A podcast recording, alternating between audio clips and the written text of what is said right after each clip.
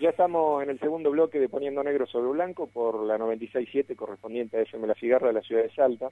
Y hemos entablado comunicación telefónica con quien fue embajadora de la República Argentina ante el Reino Unido de Gran Bretaña y también ante la República Bolivariana de Venezuela, diputada nacional en dos ocasiones, eh, me refiero a Alicia Castro. Me alegro de estar en comunicación con usted. ¿Cómo, le va? igualmente, Alicia. Eh, Alicia, si me permite, le tiro unos, unos datos y empezamos a, desarrollar la entrevista. En las últimas 24 horas se conoció que Brasil registró más de mil eh, nuevos casos de fallecidos por la COVID-19, llegan a 44 mil. en total, los fallecidos en ese país son 270 mil más o menos, 277 mil. Pero si nos vamos a ver los casos de Argentina, vemos que en Argentina tenemos algo similar en proporción a la cantidad de habitantes. Eh, Argentina tiene este, un total de infectados 2 millones de, eh, de 195 mil, víctimas fatales 53 mil 670. No, 55 mil creo ya, ¿no? Sí, bueno, 55 mil. Por eso lo que quiero decir es que entre Argentina y Brasil la diferencia demográfica en cuanto a la, población es este, cinco veces y los, los datos en la pandemia de la, de la COVID son muy similares. La diferencia sustancial es que Bolsonaro es un negacionista, Alberto Fernández es un, un sanitarista y protege a la, a la población, eh, impone restricciones como el aislamiento y este, el distanciamiento social preventivo y obligatorio. Sin embargo, parece que los resultados son los mismos. A esto le tenemos que sumar que en Brasil, hoy, por estas horas, en realidad se conoció una nueva cepa, que la mutación esa P1, que se identificaba con este, eh, territorialmente con la, este, la Amazonía brasileña, eh, parece que mutó hacia otra más que es la este, eh, P2, eh, identificada originariamente con Río de Janeiro, pero a medida que va avanzando territorio brasileño parece que estas este, variaciones del, de la COVID van, este, van eh, mutando. Y entonces le pregunto a usted, porque he visto que desde la Internacional Progresista le están pidiendo a Alberto Fernández, también lo ha hecho un grupo importante de científicos argentinos, que cierre las fronteras de nuestro país. Pero la cepa, eh, esta, la variante, la mutación P1, ya está en nuestro país, la trajo precisamente un camionero brasileño. ¿Cómo es ese tema, Alicia, de cerrar la frontera? Mire, probablemente usted recuerda, porque no nos vamos a convertir todos en sanitaristas, pero cada uno desde nuestro lugar y desde nuestra experiencia puede aportar a una situación inédita, única, una crisis dramática, ¿no? No solo una crisis sanitaria, sino una crisis económica, una crisis de valores también, sobre cómo nos ubicamos, porque no hay mucho para elegir, ¿eh? O priorizamos el comercio, eh, la continuidad del comercio, del turismo. Si escuchamos a los empresarios que quieren seguir explotando a sus trabajadores aún en medio de la pandemia y aún son capaces de ocultar que tienen eh, que tienen empleados enfermos. Ocultan también las compañías aéreas que tienen tripulantes contagiados. No se lo comunican a los pasajeros que han volado con ellos. Eh, acá hay dos cosas para priorizar. O priorizamos el comercio o priorizamos la vida. No hay mucho más para elegir, sobre todo en un momento como este. Nosotros, eh, muchos de nosotros hemos adherido desde la Internacional Progresista a este a este comunicado, este, este llamamiento, esta seria exhortación que han hecho las autoridades científicos, entre, otros Alberto Comblic, Andrea Gamarnik, Sandra Carli, Adrián Paenza, Jorge Aliaga, Rodrigo Quiroga, eh, Ricardo Gené, Daniel Fegerstein, muchos más, Ernesto Resnick, Damián Marino, muchos, muchos, se han sumado cientos, cientos entre anoche y hoy a este llamamiento aparte de personalidades, entre otras Adolfo Pérez Nora Cortiñas, en fin, hay cientos de personas que hemos adherido, porque en las últimas semanas, mientras está avanzando muy lentamente el programa local de vacunación, está esta situación alarmante que usted adelantó en su editorial, que está definida no solo por el aumento de casos en nuestro país, en Chile, en Uruguay, en Paraguay y en Brasil, sino por el surgimiento de esas variantes nuevas de COVID que se caracterizan por mayor transmisibilidad, mayor gravedad de los cuadros clínicos que ocasionan y particularmente por su capacidad de evadir la inmunidad protectora que confiere tanto la previa infección como algunas de las vacunas que actualmente se están administrando. Es decir, hay algunos casos que presentan la hipótesis de que esta variante P1 podría no responder a las vacunas que conocemos, ¿no? Este, el documento de los científicos lo dice muy eh, precisamente. Preocupa particularmente en este sentido la variante denominada P1 surgida en Manaus, Brasil, que ya ha sido detectada en nuestro país y circula ampliamente en Brasil. Esta situación ha conducido ya a Brasil a padecer un reciente colapso sanitario acompañado por más de 2.000 fallecimientos diarios de la mano de la gestión irresponsable y negacionista del presidente Bolsonaro. Ahora, ¿qué es lo que estamos pidiendo a Carla Bisotti, al ministro Goyan y sobre todo al presidente de la Nación?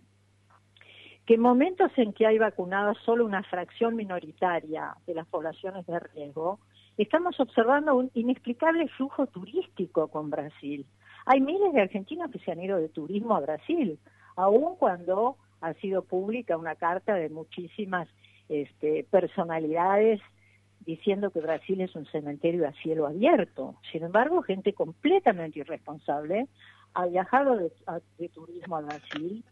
Por lo tanto, nosotros tenemos que adoptar medidas que mitiguen el impacto de la pandemia en nuestro país, ¿no? Nosotros lo que estamos solicitando claramente a las máximas autoridades nacionales es que se imponga el cierre de nuestras fronteras, en particular para personas provenientes de Brasil, el control estricto.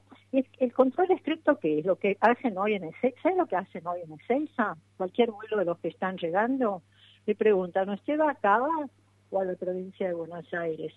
Acaba, dice la persona sin mostrar ningún documento, o a la provincia de Buenos Aires sin mostrar ninguna constancia. Si va a la provincia no le hacen ningún testeo. Y si le dice que va a le ordenan un hisopado, que no sé cuándo eh, se lo haría. Más los tripulantes que no hacen ni cuarentena ni ningún tipo de examen. Vienen de cualquier país del mundo y van hacia cualquier país del mundo siendo vectores y eh, sujetos de contagio. Entonces, estas eh, es cuando llegan personas de países vecinos en los vuelos internacionales, lo que nosotros estamos pidiendo es que haya un control estricto que incluya el cumplimiento de un confinamiento obligatorio por el lapso de 14 días, pero no en su casa, porque en su casa ya sabemos que la gente viola las cuarentenas, basta con dar un paseíto por Palermo a la noche y ver a dónde está la gente, ¿no? Entonces, esto, esta, esta cuarentena debe realizarse en hoteles o en, en centros que estén este, previamente asignados a esta tarea. Terminamos diciendo que evitar la circulación comunitaria de la variante P1 en el país mientras avanza la vacunación puede significar salvar a miles de vidas. exactamente. Y hay que tener en cuenta también para aquellos este, que desde una visión absolutamente mercantilista o comercial dicen, bueno, si nosotros cerramos la frontera con Brasil vamos a tener inconvenientes en cuanto al comercio exterior. Hay que recordarles que, por ejemplo, la Unión Europea, que es el paradigma que nosotros seguimos en nuestro proyecto de integración regional llamado Mercosur, tiene un espacio especial de libertad de circulación de, personas y de bienes, que es el espacio Schengen, creado allá a mediados de la década del 90, del cual participan 22 países del continente europeo y actualmente están estableciendo restricciones en virtud de la procedencia de las personas que intentan ingresar a los países. Por ejemplo, lo hizo Alemania con, con Francia, o sea, las fronteras se están cerrando allí y el, y el comercio, bueno, ha pasado a un segundo término y se ha puesto de relieve la situación sanitaria. Algo de eso tendríamos que hacer acá, ¿verdad, eh, Acá lo que tiene que preguntarse el presidente de la Nación es a quién escucha, a quién escucha. Ajá. Porque seguramente si escuchara a los hijos, a los padres, a los parientes, a los amigos de los 55 mil compatriotas muertos, tendría otra visión. Lo que pasa es que hay, es como si se cayera todos los días un jumbo en la Argentina por la cantidad de muertos si se cayera un rumbo por día, entre 100 y 300 muertos, 400 muertos, correrían ríos de tinta sobre qué hacía cada persona, qué destino le cortó el accidente, eh, cómo se frustró su vida tan temprano, cómo sobrevivió tantos años. En cambio, estos muertos del COVID son muertos silenciosos. A mí me horroriza, a mí me horroriza. ¿Qué piensa? ¿Qué estaríamos haciendo nosotros? Bueno, yo no haría nada distinto que lo que hago, que es realmente tratar de llamar la atención a las autoridades sobre que no podemos hacer lo que hicimos en marzo del año pasado, que fue importar la pandemia de coronavirus. El año pasado importamos la pandemia de coronavirus. Yo tuve una discusión telefónica con Ginés González García porque le dije en qué condiciones estaban volando los tripulantes. Yo volé más de 20 años, conozco muy bien un avión. Sé que es imposible estar aislado en un avión, imposible estar aislado en un avión. Los aviones son superficies multitáctiles. Usted sube, toca el primer asiento, después el tercero, después el de la ciudad de emergencia, después pone algo en el BIN, después va al baño. Es imposible estar aislado en un avión. Los primeros vuelos el año pasado se hicieron incluso sin elementos de seguridad, sin distancia. Así trajimos el virus nosotros de países en riesgo. Pero yo le voy a decir, ¿usted sabe cuántos habitantes tiene China?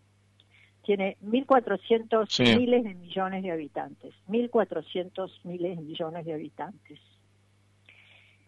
¿Sabe cuántos muertos tiene China?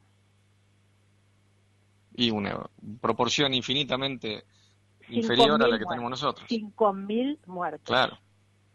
Tiene, tiene exactamente 90.000 casos y 4.693 muertos. Nosotros tenemos 10 veces más muertos que China.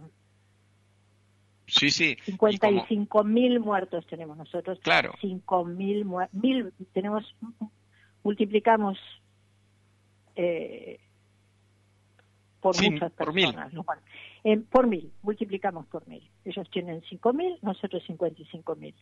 Eh, por 10, perdón, perdón, por 10, por 10. Multiplicamos por 10. Por 10, pero si dividimos la cantidad de habitantes... Ah, sí, sí. Nosotros tenemos 45 millones de habitantes, China tiene 1.400 mil millones de habitantes. Mil millones de habitantes. Con 1.400 mil millones de habitantes. Vietnam tiene 100 millones de habitantes. ¿Sabe cuántos muertos hay en Vietnam? 35 muertos hay en Vietnam. Cuba tiene 12 millones de habitantes, 61.500 casos, 374 muertos tiene Cuba. 374 muertos tiene Cuba. ¿Por qué no aprendemos de esos países? Nueva Zelanda tiene 5 millones de habitantes, es un caso, es el caso paradigmático, tiene 26 muertos.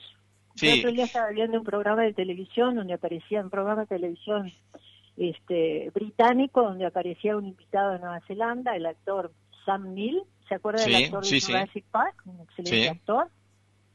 Le preguntaron cómo estaba y él dijo muy preocupado porque hay cinco casos de coronavirus en Nueva Zelanda. Imagínense los británicos que lo estaban escuchando. claro, y si no me equivoco, la, la primera ministra de Nueva Zelanda dispuso que como consecuencia de la no aparición de nuevos casos en las dos últimas semanas en Auckland, este, iban a levantar todas las restricciones y de hecho también iban a dejar de utilizar el barbijo. Ahora, pero porque Jacinta Ardern, que es la primera ministra, dijo, estamos actuando duro y temprano. Cuando tenían 102 casos, dijo, solo tenemos 102 casos pero Italia también los tuvo una vez. Y procedió a un, a un, proyecto gradual, porque planifica, y, tomó el, el, camino número cuatro, que es la eliminación de la curva, no el aplastamiento de la curva. La cuarentena obligatoria por cuatro semanas, el cierre total de fronteras, cerró Nueva Zelanda como se cierra una lata de sardina cerrada y eliminó la curva, no la aplanó, cerró escuelas, industrias, servicios, trabajos. Ahora, la gente dice, bueno, son culturas diferentes. Eh, es una energía diferente, es una noción distinta de lo que es gobernar y para qué se gobierna y para quién se gobierna. Y para los que creen que así pierden votos, y había que sentarse con mi amigo Larreta, pese a que todos sabíamos que el amigo Larreta iba a terminar más temprano que tarde haciendo un desastre, Pues imagínese, la reta mandó, tengo entendido, a mí no me gusta meterme en la vida privada de la gente, ¿no?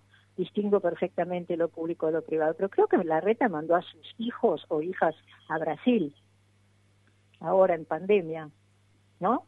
Sí, sí, creo que sí. Se tomó vacaciones en Brasil con sus hijas. Sí, con sus hijas. Y, y el segundo gobierno eh, es, un, es, padre de uno de los chicos de los 44 que vinieron contagiados de Cancún. Ahora, ¿a qué, ¿a qué padre se le puede ocurrir, mínimamente consciente, se le puede ocurrir mandar su hijo de vacaciones, entre comillas, a un lugar donde hay altísimo riesgo de contagio de COVID, como son México y Brasil, que se ha, se ha denunciado que es un cementerio a cielo abierto? Pero ¿cómo se puede esperar que esas personas como jefes de gobierno nos cuiden a nosotros y no son capaces ni siquiera de, cuidar a sus propios hijos, ¿no? Bueno, Yo creo que tiene que haber acá, eh, tiene que haber decisiones de la nación, no dejarlo librado a, algunas provincias, y nos acaba que han demostrado su total irresponsabilidad e incapacidad para establecer un sistema vacunatorio mínimo. Y copiamos, copiémonos de Nueva Zelanda. Esa bien nosotros tenemos, Nueva Zelanda tiene este, 5 millones de habitantes, ¿no? Nosotros tenemos nueve veces más eh, habitantes que Nueva Zelanda, 45 millones. Ellos tienen 26 muertos, ¿no? Entonces, si lo multiplicáramos por 10, a nosotros nos tocaría, si hubiéramos cerrado fronteras, tener 260 muertos. Póngale 500, póngale 1000, póngale 2000, póngale 3000. Estamos hablando de, de números de muertos como si habláramos de números. Pero 55 mil compatriotas muertos yo creo que, que no hay momento, es el momento de reclamar medidas serias, contundentes, que no sean, que no estén demagógicas atendiendo una minoría absolutamente inconsciente. A propósito de eso, le, aconsejo a usted y a todos los que nos escuchan un hilo que puso en Twitter el, el científico Daniel Feierstein, que también es firmante de esta de este llamamiento él eh, hicieron un estudio eh, y una encuesta con una universidad muy muy medulada, muy articulada entre varios científicos, y él dice que hay una porción de la sociedad que ve esto como una gripecita, que son negadores, que no les importa, que protestan, que hacen movilizaciones, o que quieren que, o que creen que hay que dejar que se mueran los que se tengan que morir. Me imagino que pensarán así hasta que se muera su propia abuela o su madre o, o su hijo, ¿no? Porque también hay contagios entre niños. Pero por el momento hay muchos que piensan que hay que dejar que se mueran los que se tengan que morir, pensando que siempre son otros y pensando que los otros no importan.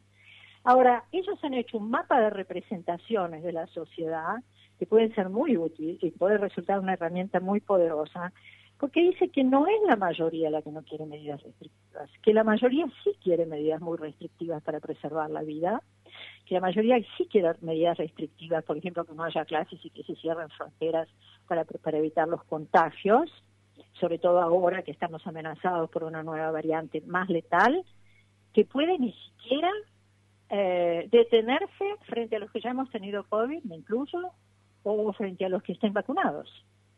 Digamos, y que esta minoría intensa no es la que tiene que darle sentido a la discusión y que podría mirar este este hilo, yo sugiero que lo miren nuestras autoridades, que lo he sugerido también a nuestra ministra de Salud, que lo que miren este hilo en el que ha trabajado han trabajado estos científicos, porque a lo mejor podrían asumir con mayor convicción la defensa del principio precautorio.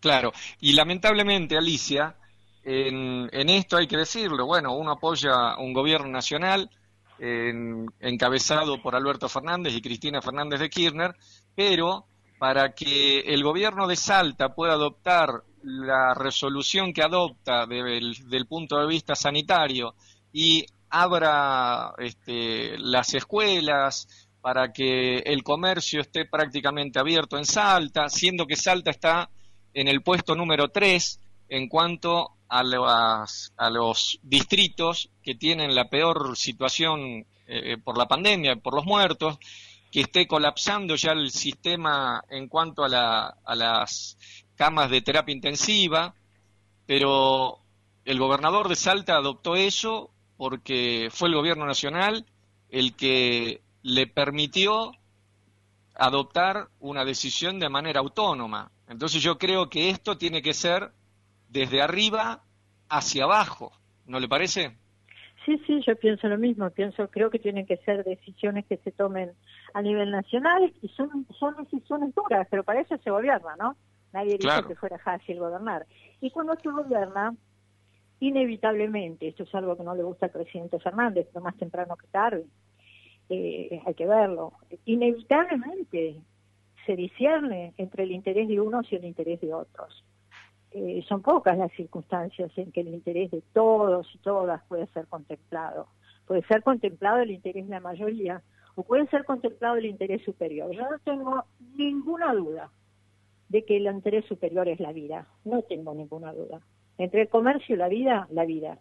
Porque además, si preservamos la vida, si preservamos la salud de los trabajadores, de las trabajadoras, de los maestros, de los ancianos, de los niños, de los jóvenes, las mujeres que se dedican a los cuidados, en especial la mujer que se dedica a los cuidados. Si preservamos la vida, el, día de mañana puede haber, puede haber, eh, puede haber prosperidad, puede haber un mejoramiento económico, puede haber comercio.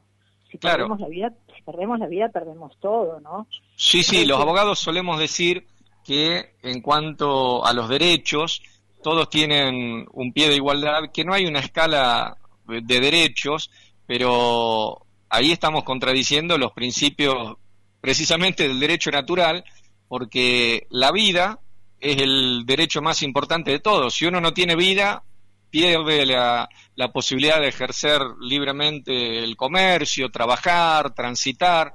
O sea, lo más importante siempre es la vida. Entonces coincido con esto que usted está diciendo. Mire, en este momento los que están presionando, ¿quiénes son? Los que están presionando para que se abra todo, para que se abra la escuela, para que se abra el turismo. A mí lo del turismo, le digo francamente que me parece insólito, ¿no? Me parece insólito. Yo ya traté de comunicarme con Matías Lamens, pero lo del turismo me parece insólito. Es exportar la enfermedad.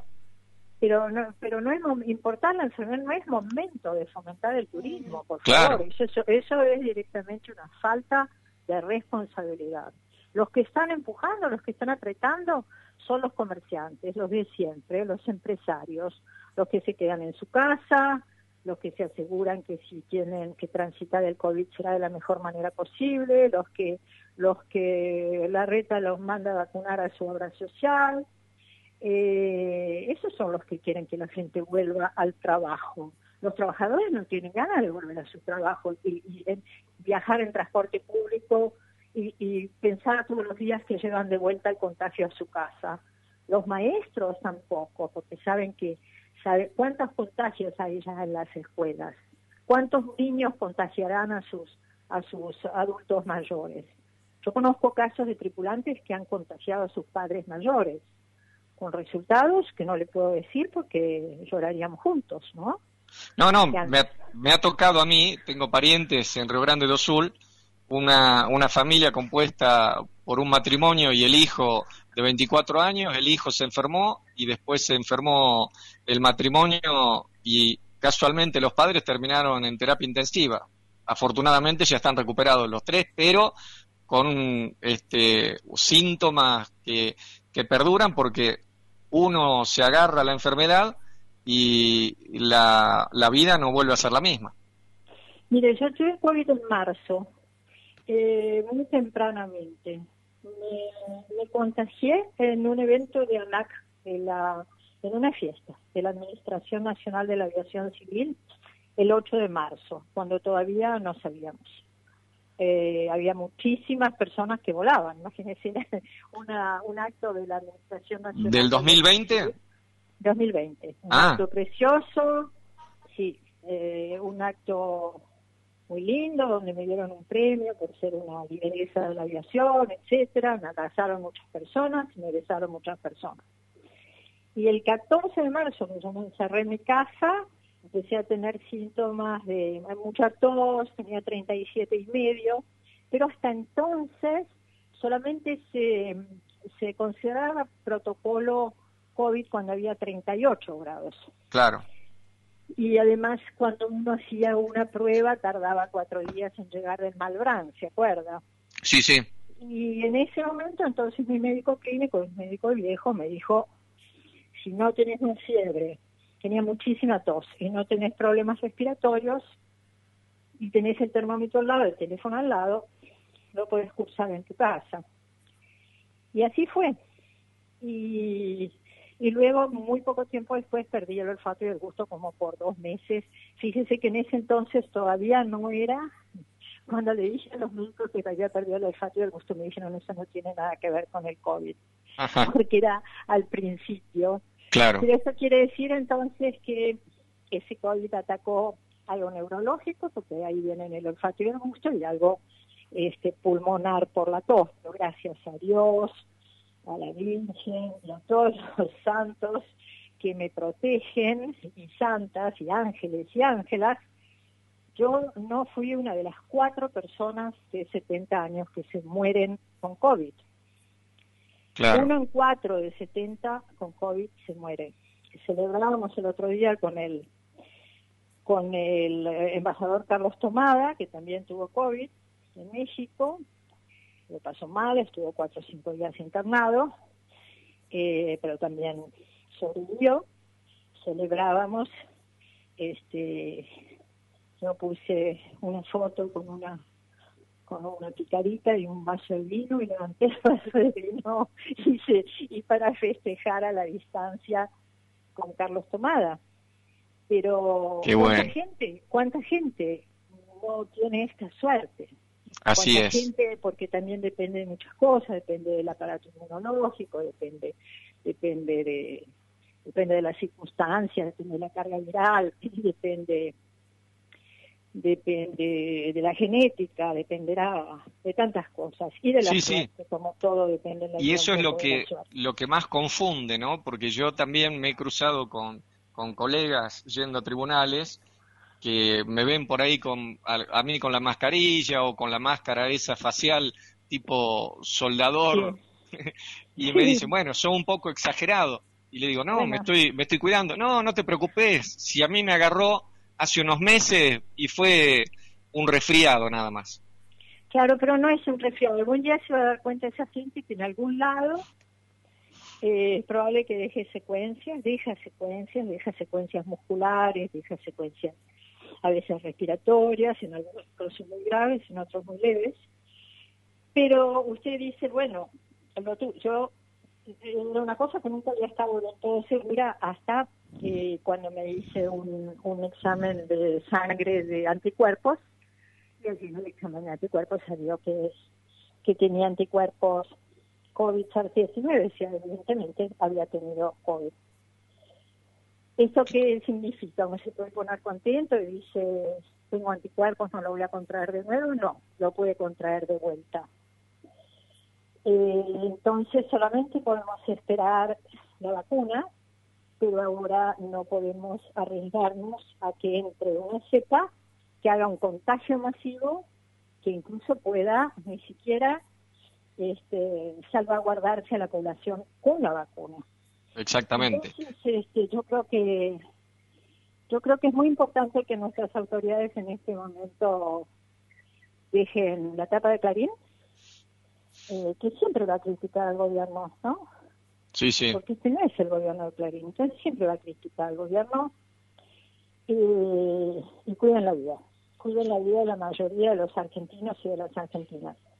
Y le hablan de problemas y de, y de, y de enfermedades desde un lugar donde donde vivimos bien, donde podemos alimentarnos, donde tenemos agua, donde tenemos comodidades, donde tenemos una vida amable. Imagínense lo que es la vida en las villas, lo que es la vida con la gente que tiene que pasar el COVID sin alimentarse bien, eh, con los chicos que no pueden tener conexión porque no se cumple con la ley de dar conectividad a todos los niños, niñas y adolescentes, que tendría que ser gratuito, eh, que hasta no tienen agua, ¿no? Claro, por supuesto. La, Tienen... pandemia lo que ha mostrado, por un lado, es el fracaso total y absoluto del sistema económico actual. El capitalismo no es, no es compatible con la supervivencia humana. Y por otro lado, ha mostrado la violencia y la profundidad de la desigualdad, ¿no? La gente todo el día diciendo que hay que lavarse las manos 40 veces y cuántos cientos de miles de personas ahí durmiendo en la calle en la ciudad de Buenos Aires, la ciudad más rica del país. O lo único que necesitan esas personas, además de estar cascoteadas, de no tener trabajo, de no tener comida, de no tener techo, es que vengan los turistas de Brasil y le contagien la cepa Así es. Alicia Castro, nos han quedado muchísimos temas para abordar, pero me imagino que lo haremos en otra oportunidad. Cuando quiera. Cuando Le mando un gran abrazo. Muchas gracias por la entrevista. Un gran abrazo a usted. Gracias por comunicarse. Hasta luego.